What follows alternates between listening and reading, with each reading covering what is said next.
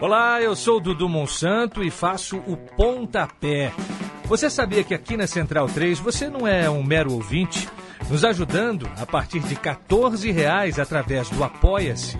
Você se torna membro do Clube Central 3, onde concorre a prêmios exclusivos, além de participar de um grupo de discussão sobre o conteúdo dos nossos podcasts. Acesse apoia.se barra Central 3 e colabore com a mídia livre e independente.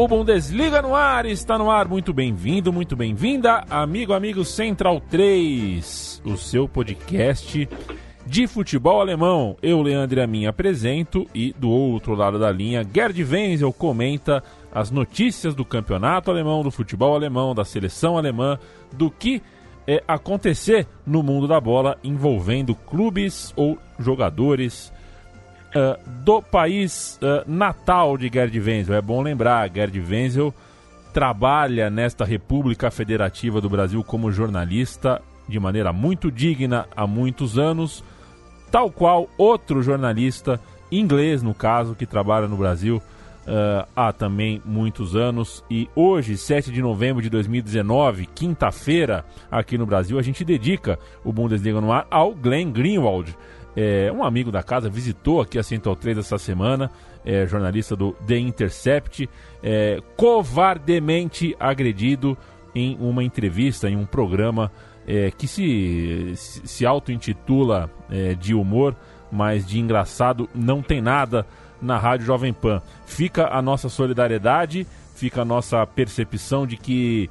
É, aí é, sou eu falando, viu, Gerd? Não, não falando por nós, não é, não sei se a gente daria exatamente o mesmo, o mesmo tratamento violento que ele recebe o tempo inteiro, caso ele fosse brasileiro e não estrangeiro, é, mas existem muitas matizes de ódio é, por trás é, dessa violência que a, gente, que a gente enxerga no debate público atual. É muito triste, eu passei o dia meio baqueado com essas imagens, é, mas aqui é com amor, Gerd Wenzel. Grande prazer falar com você.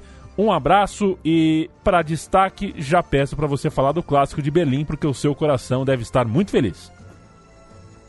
É verdade, o meu coração ficou muito feliz porque o União Berlim conseguiu a sua primeira vitória na Bundesliga sobre o Hertha Berlim. Na realidade, ao todo, ao todo, o União Berlim, com essa vitória sobre o Hertha, já obteve três vitórias ao todo, está até fazendo uma campanha razoável, levando-se em consideração todas as limitações que o time tem enquanto elenco, enquanto talentos individuais, mas muita garra e muita vontade de vencer fizeram com que os unionistas venceram o Hertha Berlim por 1 a 0. Ao todo, esses dois times, eh, Leandro, eles já se encontraram agora em seis oportunidades. Um foi um amistoso em 2017, teve quatro jogos entre as duas equipes, União Berlim e Hertha, entre 2010 e 2013, quando ambos frequentavam a segunda divisão, e teve esse jogo agora, essa vitória que foi muito festejada e, infelizmente, foi é, perturbada por muita, muitos artefatos pirotécnicos. É, teve torcedores das duas equipes que tentaram invadir o gramado e teve um momento até que é, os pirotécnicos começaram a atirar artefatos no gramado, colocando em perigo, inclusive, jogadores e os monitores que tentavam manter a ordem. É, é bem provável que venha aí uma multa pesada tanto para o Union Berlin como para o Hertha por conta desses incidentes. Fora esses incidentes, Union Berlin com essa vitória conseguiu é, se afastaram um pouco da zona de perigo, né? está a três pontos da zona do rebaixamento, tem agora 10 pontos, e o Hertha Berlim vai mais ou menos estacionando aí no meio da tabela, como ele já vem fazendo é, há algum tempo. Né? Na temporada passada foi a mesma coisa, o Hertha começou muito bem o campeonato, mas acabou caindo, caindo, caindo e acabou ficando aí numa posição intermediária, tanto é verdade que nem disputa uma competição europeia. União Berlim e Hertha Berlim. Foi um belo clássico. Quero saber de Gerd Wenzel também. A gente está falando da rodada uh, desse último final de semana na, na Bundesliga, a rodada que consolidou o Borussia Mönchengladbach eh, na liderança, ganhou fora de casa do Leverkusen por 2 a 1 Uma rodada também que teve Dortmund 3, Wolfsburg 0. Daqui a pouco eu vou querer saber sobre o absurdo que foi o Bayern de Munique. É, mas antes, é, falar um pouquinho do líder e também de Leipzig 8 mais 0. foi, foi uma das maiores é, goleadas da, da história recente da Bundesliga. Um Leipzig avassalador, não tomou é, conhecimento do Mainz 05. Parece mesmo que está voltando aí a sua boa fase, boa fase essa que acabou sendo confirmada até nesse meio de semana, né, Leandro? Com, pelo Leipzig, com uma boa vitória sobre o Zenit lá em São, São Petersburgo, uma vitória por 2 a 0. O Leipzig foi é, muito bem e vai caminhando firme aí, tentando se é, classificar para as oitavas de final da Champions League, coisa que provavelmente ele vai conseguir. Então, se essa vitória foi espetacular para o Leipzig, que, que acaba se firmando na terceira posição, né, está agora com 18 pontos, juntamente com o Bayern de Munique, está à frente do Bayern de Munique pelo saldo de gols, justamente por essa goleada massiva eh, frente ao, ao Mainz, está à frente do Bayern Munique no terceiro posto e vai é, tentando se segurar bem aí na zona do G4, enquanto que o Mainz 05 perigosamente se aproxima da zona de rebaixamento. Está a apenas dois pontos. Vamos falar de Bayern de Munique, Gerd, porque é, não é todo dia que a gente vê é, o mais forte é, clube deste país perder de 5 a 1 Eu, pelo menos, puxando na memória, não me recordo. Paulada das grandes me... e paulada que é, até eu, derrubou Eu me recordo. Eu me recordo eu fiz esse, esse outro 5 a 1 que uh, aconteceu há 10 anos. E foi num jogo do Wolfsburg com o Bayern Munique, lá na Toca dos Lobos. E o grafite, lembra do grafite? Sim. Ele, é, ele ah, fez verdade, gol de calcanhar. Lembrei. Gol de calcanhar, rapaz. Gol de calcanhar o grafite fez. Enfim, foi uma, uma vitória histórica que acabou encaminhando é, a, a, conquista do título é, pelo Wolfsburg naquele ano. Então foi o último 5 a 1 que o Bayern Munique levou na Bundesliga, faz 10 anos. Imagina só. Muito bem. Agora, esse 5 a 1 é, que o Bayern acabou sofrendo em Frankfurt foi realmente algo que foi a pá de cal, vamos dizer assim, o último prego no caixão do Nico Kovac, né? porque não se perde, mesmo fora de casa, por 5 a 1 impunemente. Não se perde. Isso aconteceu também no Bayern quando ele perdeu por 5 a 1 do Wolfsburg. O Klinsmann, algumas semanas depois, foi demitido. E o Heynckes foi lá para socorrer né? O, o Bayern Munique naquela ocasião. Eu, eu fiz uma coluna essa semana na Deutsche Welle, onde eu falei o Nico Kovac e as leis de Murphy, né? A gente, a gente fala muito de uma lei de Murphy, que é aquela, se algo pode dar errado, dará. Isso se aplica com perfeição ao, ao Nico, porque até a contratação dele ela já começou errada. É, o, o Bayern, na verdade, ele, ele não queria o Nico Kovac. O Nico Kovac era apenas Tuchel. Ele ficou segurando o Thomas Tuchel né, na manga, que o Thomas Tuchel naquela época estava sem emprego.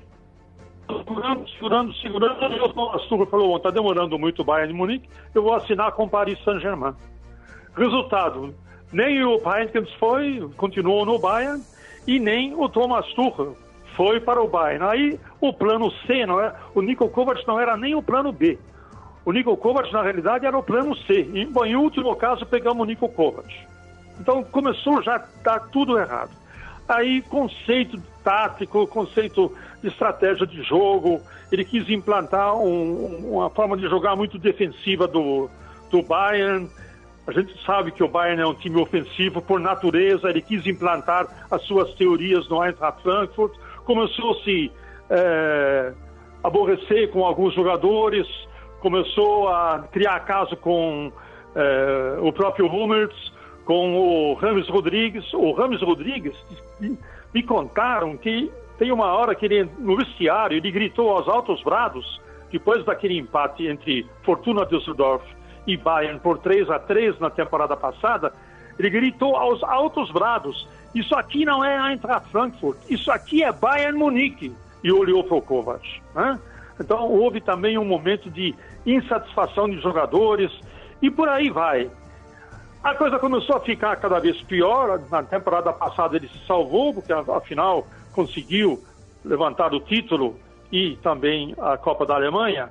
Mas nessa temporada, depois da inexplicável e estonteante vitória sobre o Tottenham por 7 a 2, o Bayern nunca mais jogou nada. Uma, era uma pasmaceira tática, perdeu para o Hoffenheim, empatou com o Augsburg, por um jogo atrás do outro e um pior que o outro. E o pingo d'água que entornou o caldo foi justamente a derrota por 5 a 1 para o Frankfurt e não tinha mais o Quem o Bayern quer para substituí-lo? Bom, eles já sondaram o Erik Ten Hag, o técnico do Ajax. Ele já disse: esse ano, esse ano, nada feito. Eu vou ficar no Ajax, vou ficar até o fim do meu contrato então, em junho a gente pode voltar a conversar. Aí, conversas em Munique, não, vamos tentar o Thomas Tuchel. O Thomas Tuchel soube dessa fofoca em Munique, ele se adiantou ontem e numa entrevista coletiva ele disse: Eu não estou interessado em trabalhar no Bayern de Munique, não quero nem saber, vou, vou ficar aqui no Paris Saint-Germain, renovei o meu contrato e aqui eu vou ficar. E hoje, hoje, hoje de manhã, o Arsène Wenger ligou para o Bayern Munique se oferecendo como técnico. É inacreditável, né? mas ele, ele se ofereceu. E na cara dura, o Romenig disse a ele que ele não está interessado. Então, quem vai tomando conta, por enquanto, do comando técnico do Bayern Munique é o Hansi Flick. Quem é Hansi Flick? Hansi Flick foi simplesmente o treinador assistente do Jochen Löw, da seleção alemã, de 2006 até 2014. Ele não tem uma bagagem como técnico, mas tem uma bagagem como co-técnico, como técnico assistente. E tem mais, ele foi o técnico assistente do Nico Kovac, de repente eles ficam com ele até o final da temporada, porque é muito difícil você encontrar a essa altura do campeonato um técnico no meio de, um, de uma competição, né, comprometido, um técnico bom, de alto nível para o Bayern de Munique, a essa altura do campeonato. O meu palpite é que o Hansi Flick fique até o final da temporada. O Bayern de Munique vai, é, sem Nico Kovac, fazer o seu primeiro jogo pela Bundesliga. É, não é um qualquer jogo. Pela rodada 11, Bayern de Munique versus Borussia Dortmund, clássico na rodada 11. O jogo acontece no sábado. É, sem dúvida, o principal destaque da rodada. E quero saber o que você pensa desse jogo e também da partida entre o líder, Mönchengladbach, que é, é, é o líder isolado, três pontos à frente do vice-líder, que vai pegar o Werder Bremen em casa. É, o Bayern Munique teve uma boa vitória, né? pelo menos uma vitória é, tipo lição de casa com o seu novo técnico, o Hansi Flick, é, por 2 a 0 contra o Olympiacos. Então, já está classificado para as oitavas de final da Champions League. Ou seja, pelo menos se não se redimiu da goleada na Bundesliga, pelo menos começou relativamente bem, com a pasmaceira de sempre, primeiro gol de Lewandowski, né?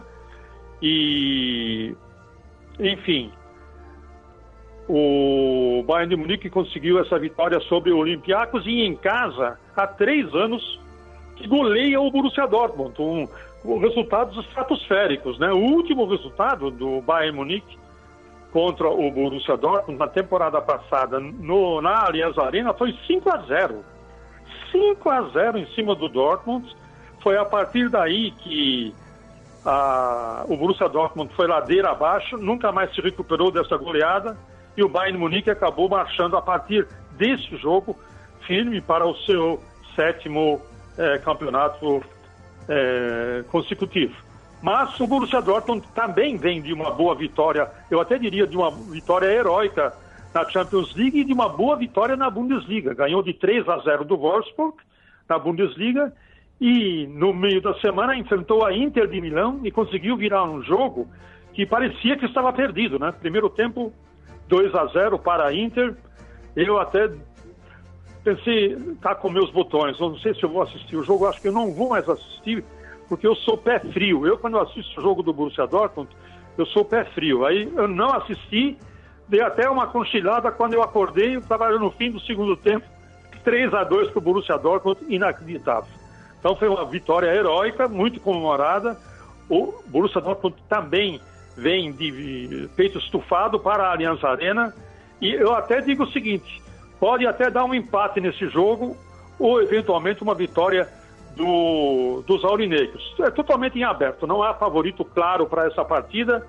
A dúvida é se Marco Reus vai jogar e se Sancho vai jogar. Ambos não estavam bem e não foram nem escalados para a partida contra a Inter, mas seja como for, é, o grande problema na escalação da defesa vai, não vai ter o, o, o Lucian Favre do Borussia Dortmund, quem vai ter é o técnico do Bayern Munique, novo, né, Hansi o Hansi Flick, porque não pode contar com Boateng, que foi expulso na partida contra o Eintracht Frankfurt, além que o Hernanes eh, está, está contundido. Então, é uma defesa aí que vai aparecer defasada eh, na partida contra o Borussia Dortmund. Perfeito, Gerd. É, é, a gente tem o jogo do Gladbach, só fazer o serviço, né? O Mönchengladbach joga no domingo de manhã, às 9h30, contra o Werder Bremen. É, e a rodada ainda tem Colônia e Hoffenheim, Mainz contra o Union Berlim, Schalke 04 e, e Fortuna, Düsseldorf, é, Hertha Berlim, Leipzig, Paderborn e Augsburg e Wolfsburg versus Leverkusen na segunda-feira, é na segunda-feira isso aqui? No dia 10 é, não, é no domingo. Freiburg é, domingo. versus Eintracht Frankfurt fecham a rodada 11 do campeonato alemão, Gerd Wenzel. E a gente está gravando é, isso aqui na noite de quinta-feira, tá acabando os jogos da Europa League. Eu vou pedir o seu é, mais, um, mais um destaque da rodada 11 da Bundesliga. E tá terminando, eu passo aqui um servição da Europa League. Olha só, o, o Bayer Leverkusen ele vai Uh, vai enfrentar o Wolfsburg fora de casa. O Wolfsburg vem de uma derrota, né, como eu já disse, para o Borussia Dortmund por 3 a 0. O Bayer Leverkusen também vem de uma derrota. Ele vem de uma derrota para o Borussia Mönchengladbach em casa por 2 a 1. Mas em compensação, por incrível que pareça, eu também não acreditei na Champions League. O Bayer Leverkusen ele venceu o Atlético Madrid por 3 a 2 e tem mínimas esperanças de ainda conseguir uma classificação é, na Champions League. Eu acho difícil, né? É apenas a primeira vitória, são os primeiros três pontos do Bayer Leverkusen. Mas se bobear, ele ainda pega uma vaguinha aí para a, para a Liga Europa. Lembrando sempre que fica em terceiro lugar é, no grupo da Champions League acaba obtendo uma vaga, vai para os playoffs para conseguir depois entrar na fase de grupos da Liga Europa. Um outro jogo importante seria o de Freiburg e Eintracht Frankfurt.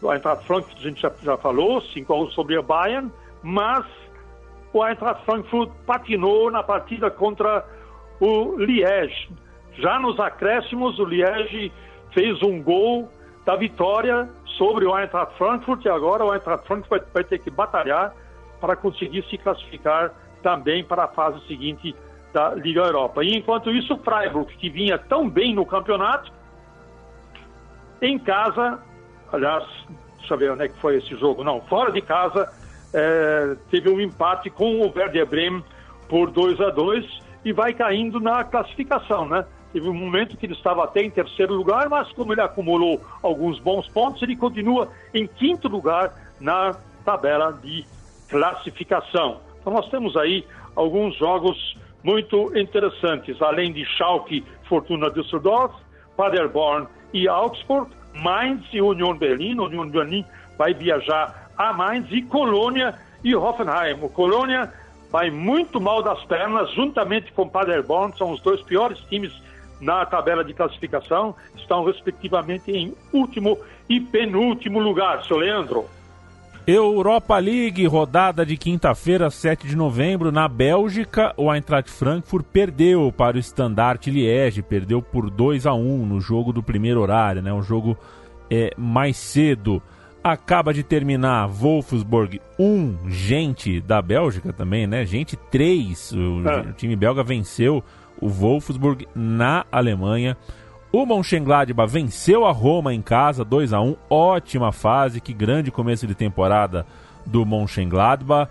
É, ainda tem alguns jogos perto é, do fim, mas jogos que acabaram mesmo é, são esses, pelo menos pelo que eu estou checando aqui. Acho que não tem mais nenhum, não tem mais nenhum alemão ainda em campo. Não. Gerd Wenzel. É, o Borussia Mönchengladbach, é, essa foi uma boa vitória, né? É, se bem que ele não está, ele está com cinco pontos agora, mesma quantidade de pontos é, da Roma. À frente está Basak Seir, que, sal, salvem engano da minha parte, é o último adversário do Borussia Mönchengladbach em casa. O próximo adversário do Borussia Mönchengladbach é o Wolfsberger. Não, não confundir com o Wolfsburgo. o Wolfsberger da time austríaco que ele vai enfrentar fora de casa na próxima rodada. E tem chances perfeitamente de se classificar. É incrível a recuperação do Borussia Mönchengladbach. Já para o Wolfsburg, a situação é mais difícil com essa derrota aí, mas ainda também tem chances de é, ir adiante, ir adiante na, na Liga Europa.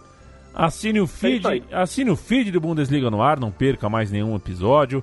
Participe com a gente, as redes sociais estão aí para isso, para a gente conversar com você que nos ouve, tirar dúvidas, uh, bater um papo sempre sobre futebol alemão. Toda quinta-feira, Gerd Wendel chega com as suas opiniões, a rodada que vem, a rodada que foi, e eu só levanto a bola, só uh, jogo tos aqui e deixo que uh, todos nós tenhamos um pouquinho de prosa com você, Gerd. Sempre um prazer, grande abraço, até a semana.